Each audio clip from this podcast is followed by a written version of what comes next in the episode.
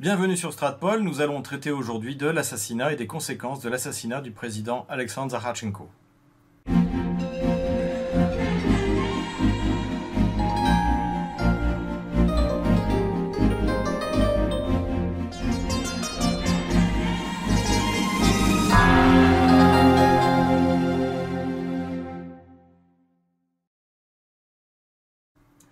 Alexandre Zaharchenko était donc le président de la République populaire de Donetsk. C'était quelqu'un euh, justement d'extrêmement populaire au sein de sa population, qui avait toute une légitimité, notamment euh, par le fait qu'il avait combattu euh, qu'il était un des premiers combattants, qu'il a été plusieurs fois blessé et qu'il a démontré euh, à plusieurs reprises un courage physique euh, hors, hors, du commun. C'était aussi quelqu'un qui avait un contact très aisé, très simple avec la population. J'avais notamment pu le constater il y a deux ans en me rendant à Donetsk et en le voyant euh, se rendre à Saour Magila, donc qui est euh, un haut lieu de la résistance, puisque c'est à Saour Magila que euh, les nazis allemands et les nazis ukrainiens, à 50 ans d'intervalle, ont subi euh, une lourde défaite. Alors, euh, comme d'habitude, euh, cet assassinat a nourri différentes théories, donc les unes étant encouragées par Kiev, les autres par les acteurs locaux ou encore par la Russie.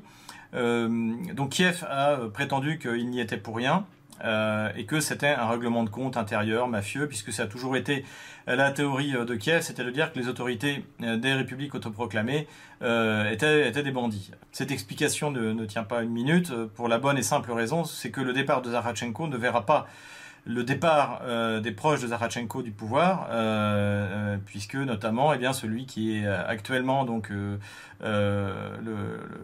président de la, République autoproclamé en attendant les élections présidentielles qui doivent avoir lieu en, novembre de cette année, eh bien, c'est Denis Pouchiling que nous avons interviewé sur Stratpol et qui est sur la ligne de, de, de et même une ligne, on peut dire, sans doute plus dure. Une autre théorie du complot euh, voulait que ce soit finalement euh, les Russes qui l'aient assassiné pour mettre justement, pourquoi pas, Denis Pouchiline à sa place. Là encore, euh, ça ne tient pas la route. Les Russes étaient peu satisfaits de la prestation du leader de la République populaire de Lugansk, donc Plotnitsky,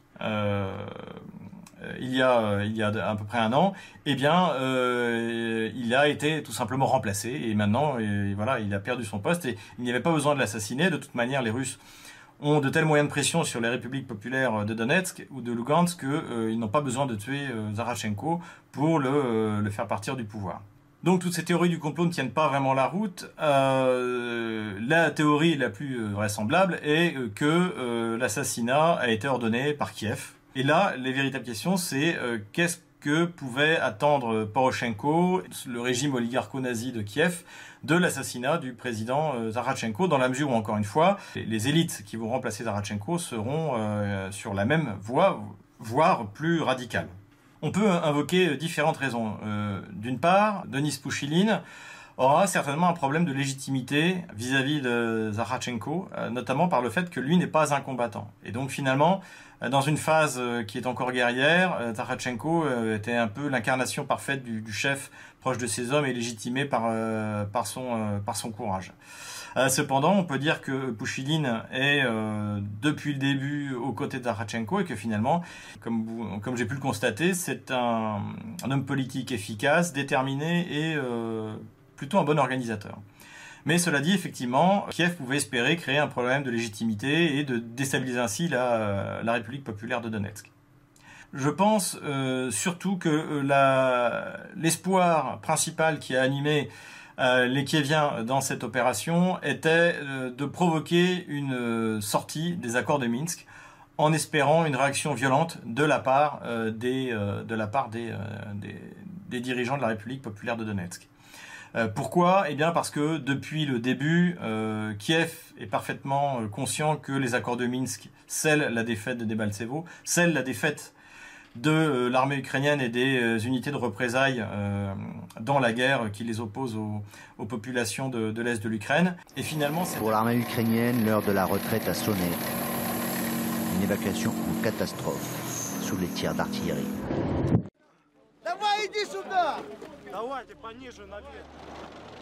Jour de victoire pour ces miliciens pro-russes. Les séparatistes paradent en maître de la de ville. l'Ukraine. Et finalement, cet accord, en donnant une forte autonomie euh, au Donbass, empêche la création euh, tant espérée euh, par euh, une partie des élites ukrainiennes de d'un État, on va dire nazistoïde, qui vénérerait Bandera, Shushkevich, qui célébrerait une histoire totalement inventée et mythifiée, qui, qui n'a jamais existé. Et surtout, avec cette, autonomie, c'est également la fin de tout espoir de rentrer dans une alliance, dans une alliance militaire comme, comme celle de l'OTAN, tant qu'il n'en ait jamais été question. Donc il faut sortir des accords de Minsk, mais comme l'a rappelé euh, sans le vouloir Volker euh, lors du piratage euh, téléphonique auquel, dont il a été victime, ça ne peut pas venir de Kiev. Si Kiev renonce de soi-même aux accords de Minsk, alors il perdra le soutien des pays européens définitivement.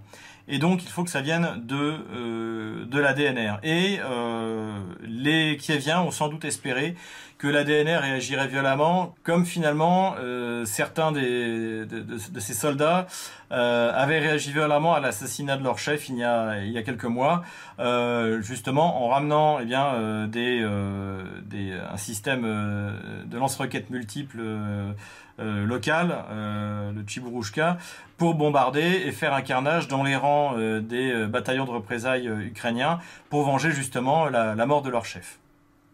Car en effet, Zarachenko n'est que finalement la suite d'une longue série, puisqu'on se souvient qu'en 2017, eh bien, euh, avait vu la disparition de euh, des fameux Motorola et Givi, qui étaient euh, un peu ces chefs issus de la de issus de ce soulèvement. Et on se souvient également que, eh bien, en juin 2017, euh, la DNR avait vraisemblablement lancé des représailles en faisant assassiner dans sa voiture par une explosion le chef du renseignement militaire, le colonel Chapoval. Donc, euh, d'ailleurs, il ne serait pas surprenant qu'un leader politique influent et important ukrainien subisse euh, les représailles, notamment si c'est Denis Pouchiline qui est élu, puisqu'il a parlé ouvertement de vengeance pour ce crime, cet assassinat qui a été commis, euh, qui a été commis par Kiev.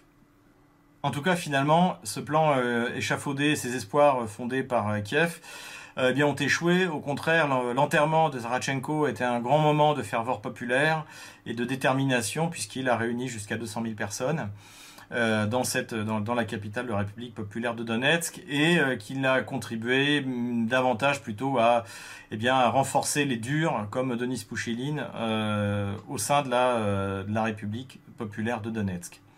Euh, Deux, théories ont été euh, également euh, sorties, qui, notamment qui ont été défendues par, les élites de la République populaire de Donetsk à ce, moment-là, qui étaient de dire que, eh bien, en fait, il s'agissait de, préparer une offensive ukrainienne sur, euh, sur la DNR. Alors, encore une fois, nous l'avons dit, nous l'avons répété, l'armée ukrainienne est incapable de mener une offensive victorieuse en DNR pour différentes raisons qui vaudraient euh, à elles seules qu'on refasse encore une vidéo, mais euh, le, le départ de ces officiers, euh, la mauvaise qualité du matériel, le manque de munitions, euh, l'absence de motivation d'une armée euh, euh, qui, qui n'y a jamais cru, euh, qui ne croit pas à la propagande, euh, qui ne croit pas qu'il y a l'armée russe en face, et, et le fait que ben, les, finalement les, ceux qui veulent vraiment se battre, c'est-à-dire les bataillons de, de représailles, eux, eux sont là pour plutôt aller piller, tuer, violer, plutôt que pour aller se taper les, les, euh, les pères de famille du Donbass euh, qui, défendent, qui défendent leur terre. Donc tout ça fait que, eh bien, cette théorie euh, qui a été invoquée par, euh, par, par la DNR me paraît, me paraît euh, improbable. Ajoutons que cet attentat a eu lieu au début de l'automne et que c'est le pire moment pour lancer une offensive euh, avec les pluies qui, euh, qui rendent impraticables la plupart des chemins des, des, euh, et des, des, campagnes euh, de, de, de, cette région, euh, de l'Europe de l'Est. Euh, il suffit pour ça de regarder euh, les épisodes de la Deuxième Guerre mondiale, euh, notamment la manière dont l'armée allemande s'est embourbée, euh, soit en donnant l'assaut sur Moscou, soit en battant en retraite à Tcherkassy. Euh, voilà, c'était 500 mètres, 500 mètres en, en 24 heures de la progression. De la colonne de secours allemande vers Tcherkassy. Donc finalement, cette explication n'est pas bonne. Autre explication qui n'est pas bonne, c'est le fait de, dire que cela ferait monter le rating du président Poroshenko pour avoir assassiné un chef rebelle. Cette explication me paraît euh, relativement euh, légère pour différentes raisons. La première, c'est que eh bien, Poroshenko euh, ne peut pas revendiquer cet assassinat puisque ce serait contraire aux, accords de Minsk. Donc la théorie officiellement qui est donnée, c'est que c'est un règlement de compte interne. Donc finalement, il n'en tirera pas de bénéfice. Et de toute manière, les élections ukrainiennes auront lieu en mars et donc c'est-à-dire c'est encore beaucoup trop tôt pour que ça puisse avoir un impact durable sur le rating de Poroshenko qui de toute manière est, euh, il se trouve aujourd'hui entre la quatrième et la cinquième position finalement, comme son prédécesseur de la révolution orange qui, euh, qui lui aussi avait fini en cinquième position au premier tour. Donc en conclusion, ce qu'on peut dire, c'est que l'assassinat de Zarachenko, que j'ai eu l'honneur de rencontrer euh, et d'apprécier, eh bien, est une grosse perte pour, pour, le, pour la République populaire de Donetsk et pour le Donbass. Son assassinat aura été finalement une mauvaise opération pour Kiev, puisque euh, ça a plutôt galvanisé les populations plutôt que euh, contribuer à les désespérer. Les euh, autorités de la République populaire de Donetsk ne sont pas tombées dans le piège de, de, passer dans une, une, opération militaire qui aurait justifié la sortie des accords de Minsk. D'ailleurs, le jour même de l'assassinat, eh le représentant de la Russie à l'ONU avait dit que cela ne remettait pas en cause les accords de Minsk, donc le piège avait été clairement éventé.